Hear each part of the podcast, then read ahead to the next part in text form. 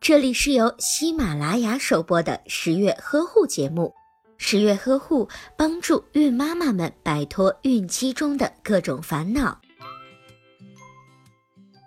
头晕、头痛是孕期常见的症状，准妈妈往往会觉得头重脚轻，走路不平稳，甚至会出现昏厥的情况。每个人的体质不同，有的准妈妈在整个怀孕期间都会被此类问题所困扰。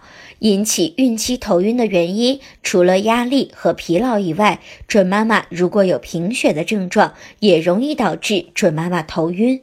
准妈妈在平时应该摄入含铁质的食物，例如动物血。猪肝、瘦肉等食物，一旦准妈妈发生贫血的情况，应该紧急的补充铁质，纠正准妈妈贫血的情况。如果您在备孕、怀孕到分娩的过程中遇到任何问题，欢迎通过十月呵护微信公众账号告诉我们，这里会有三甲医院妇产科医生为您解答。